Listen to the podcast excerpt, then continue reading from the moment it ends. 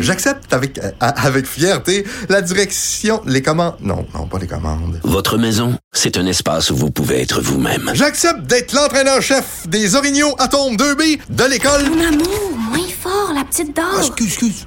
Tu parles à qui? Elle mérite d'être bien protégée. Et vous méritez d'être bien accompagné. Trouvez la protection la mieux adaptée à votre maison avec Desjardins Assurance et obtenez une soumission en quelques clics sur desjardins.com. Le remède à la désinformation. Mario Dumont et Vincent Dessureau. Cube Radio. Alors, on l'a mentionné tout à l'heure avec euh, Pierre-Olivier euh, Zappa, l'appellation Aliment du Québec, euh, qui est un peu euh, questionnée aujourd'hui par euh, ce rapport euh, de la de la vérificatrice générale qui a été remis à l'Assemblée euh, nationale. Euh, on en discute tout de suite avec Paul Lanois, qui est au bureau du vérificateur général, commissaire au développement euh, durable. Bonjour, Monsieur Lanois. Bonjour, M. Dumont. Bon, euh, vous avez euh, fouillé de fond en comble la notion d'aliment du Québec. Euh, on n'est pas sur les grosses garanties, là. Non, effectivement. euh, donc, on a trouvé plusieurs lacunes. Euh, je vous donne un, un exemple. Donc, euh, Aliments du Québec, en fait, ça se décline en quatre logos. Il y a Aliments du Québec, Aliments préparés au Québec, et il y a deux versions bio de ça. Et je prends la plus simple, Aliments du Québec. Alors, pour être un aliment du Québec, il faut que 85% de vos ingrédients viennent du Québec et il faut que vos activités de transformation d'emballage soient réalisées au Québec. Alors, autrement dit, pour m'assurer que je peux vous donner le logo Aliments du Québec, faut que je connaisse vos ingrédients, faut que je connaisse vos fournisseurs et faut que je connaisse l'activité de transformation et où elle a lieu. Puis là, dans le fond, ce qu'on a trouvé euh, dans les fichiers d'Aliments du Québec, c'est que pour plusieurs euh, aliments qui portaient le logo, ben, on n'avait pas d'informations sur les ingrédients, on n'avait pas d'informations sur les fournisseurs, on n'avait pas d'informations sur les activités de transformation. Donc, comment est-ce qu'on peut être sûr que ce produit-là est bien un aliment du Québec? Pourtant, le, gouvernement du Québec euh, finance l'appellation Aliment du Québec basée sur les, critères que vous avez mentionnés? Oui, le, ben en fait, euh, le gouvernement finance euh, cet organisme-là, donc il finance quand même assez largement aussi, mais il reste que c'est un organisme privé, un organisme non lucratif, donc qui, est administré indépendamment du gouvernement. C'est pas une créature du ministère. Mais c'est ça se voit ça se voit octroyer euh, une aide financière par le gouvernement. Oui, effectivement, euh, on parle de 26 millions au cours des dernières années, dont 20 millions en 2020-2021. Donc oui, il y a beaucoup de, il y a beaucoup d'argent. Donc on, on présume qu'il y a des ressources pour améliorer la situation. Ouais. Est-ce que c'est ça parce qu'habituellement quand le gouvernement met de l'argent quelque part, euh, s'il met en échange de quelque chose là. Oui, effectivement. euh, et donc, on, c'est une chose aussi qu'on qu'on recommande à, à- au MAPAC, là, au ministère de l'Agriculture, euh, c'est de mieux suivre euh, ce qui se passe donc à Aliments du Québec. Donc, euh, effectivement, on fait une recommandation dans ce sens-là. Euh, le vous parlez aussi dans votre rapport de, de l'accès à l'information, parce qu'évidemment, on donne un logo, on veut que ce soit simple, le, le consommateur se fie au fait que ça vient du Québec, mais on dit que le consommateur veut de l'information euh, de façon générale sur le produit. Vous trouvez pas que l'information au consommateur est, euh, est, est- est si bien euh, présentée, là? Oui, ben écoutez, euh, c'est clair, euh, vous voyez certainement comme moi là, que les, les consommateurs veulent de plus en plus d'informations sur les aliments, des informations qui concernent euh, le- leur santé, donc euh, est-ce que c'est un aliment faible en gras, etc. Des, des informations qui concernent l'environnement, donc est-ce que c'est bio ou non, des informations qui, qui concernent la provenance. Et dans le fond, ce qu'on se rend compte, c'est que euh, le ministère n'a pas vraiment pris les, les mesures nécessaires pour que les euh, consommateurs s'y retrouvent facilement.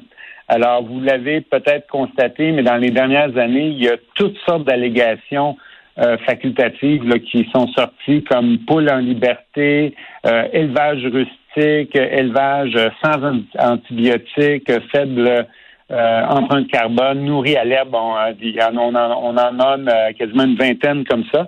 Alors ça, c'est vraiment, euh, je dirais, un fouillis dans lequel euh, les consommateurs ont de la difficulté à se, à se retrouver.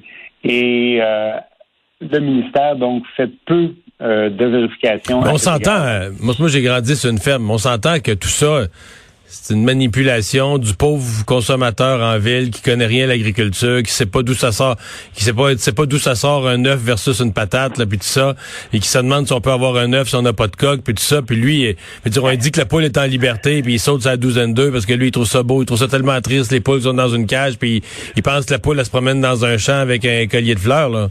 C'est c'est c'est un peu ça aussi, c'est que c'est des, appellations non contrôlées, mais c'est du marketing pour euh, assouvir euh, les malaises du consommateur urbain, là.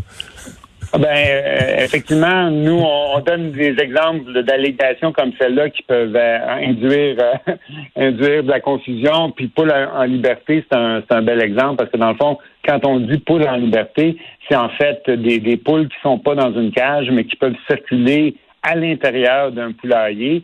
Puis, puis d'autre part, ben, leurs œufs sont pas meilleurs que les œufs des autres poules. Donc, il n'y a pas d'acide apport nutritif de ce côté-là. Mais souvent, les œufs de poules en liberté sont plus chers que les autres. Oui, parce que la personne en ville se dit que la poule est, ayant été interviewé, probablement par Radio-Canada, on sait que cette poule-là est plus heureuse. Là. C'est une poule plus heureuse, donc ça vaut... Les, les poules s'étant exprimées, on sait qu'elles sont plus heureuses. je vais vous parler de, de des neiges usées. Ça, évidemment, c'est un problème. On l'a vu à Québec, ça avait été même un enjeu au niveau de la, de la, de la source d'eau, etc. Euh, comment on peut euh, se, se, se, garantir... La neige usée, on le sait, là, surtout de proche des milieux urbains, elle est assez chargée de, de, de toutes sortes de produits... Euh, et de, de, des fondants qui sont étendus sur la route, qui sont épandus sur les routes. Euh, je pensais quand même qu'on s'était amélioré avec ça, mais il y a encore des défaillances? Ben écoutez, oui, il y a eu des, améliorations là, parce que dans le fond, avant 1997, il y avait des municipalités qui déversaient directement les camions de neige usée dans les rivières, dans les cours d'eau. Alors, alors, là, on n'est plus, on n'est plus là. Donc, dans le fond, depuis 97, tous les camions euh, doivent aller déverser la neige dans un lieu euh, autorisé, donc un lieu d'élimination autorisé qui, qui a un aménagement qui est prévu à cette fin-là. Avec une filtration quelconque, là. Avec une filtration, c'est ça. Donc, il y, a une espèce de bassin de sédimentation qui retient euh, qui retient donc les contaminants. après ça, à la fin à la fin de l'année, quand la neige a fondu, bon, on peut les ramasser puis aller les enfouir là où c'est permis de, le faire. Donc oui, euh, on, a euh, quand même fait des progrès, mais ce qu'on constate, nous, c'est que depuis 1997, donc depuis quasiment 25 ans, on n'a pas vraiment changé nos, nos pratiques et on constate de plus en plus d'informations sur l'impact des contaminants sur toutes sortes d'éléments dans l'environnement euh, on fait ressortir, par exemple, dans notre rapport qu'il y a euh, dans la Mauricie, donc il y a une municipalité où il y a plusieurs euh, plusieurs puits le long de l'autoroute 55, donc qui ont été contaminés. Alors la municipalité a été obligée d'allonger son système d'aqueduc pour desservir les citoyens qui avaient été perturbés par ça. On voit qu'il y a des études même dans les Laurentides qui montrent que plus il y a de sel dans les lacs, plus la myriophylle à épis se développe. Donc, euh, la myriophylle à épis, c'est une plante exotique euh, euh, envahissante là, qui, est vraiment très, très, très difficile de contrôler. Alors, donc, on, a de plus en plus d'informations sur l'impact que les contaminants ont dans l'environnement et, pourtant, on n'a pas changé les pratiques. Eh bien, mais il reste du travail à, faire. mais quand on regarde l'ensemble de votre rapport, ce qu'on l'espèce de constat général qui semble flotter au-dessus de tout ça, c'est que on fixe beaucoup de normes, on met beaucoup d'efforts pour euh, écrire ça, mettre ça sur papier dans des lois, des règles, des, des règlements qui sont associés aux lois, mais euh, on ne s'assure pas toujours qu'on a les mécanismes pour les vérifier, et tout ça. Là. dire maintenant, on a beaucoup, beaucoup, beaucoup de, règlements en toutes sortes de matières, mais plusieurs de ces règlements-là, on a soit, peu de fréquences, peu de ressources humaines, mais des, vérifications qui sont en, en bas de minimales. Ben, effectivement, dans les deux cas, donc c'est ce qu'on voit, donc que les, vérifications, les inspections sont peut-être pas à la hauteur de ce, à quoi on s'attendrait.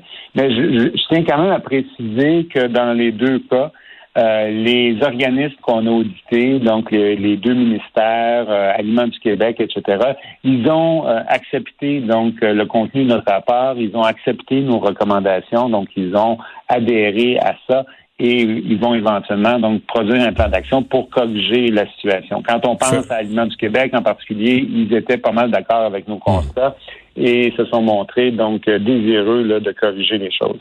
Faites bien de souligner ça parce qu'au minimum les gens euh, se, reconnaissent les failles et sont prêts à y travailler, euh, c'est au moins encourageant. Euh, Monsieur Lenoir, merci d'avoir été là. Ça Au revoir, Paul Lanois, le commissaire au développement durable, qui est associé au bureau du vérificateur général à Québec.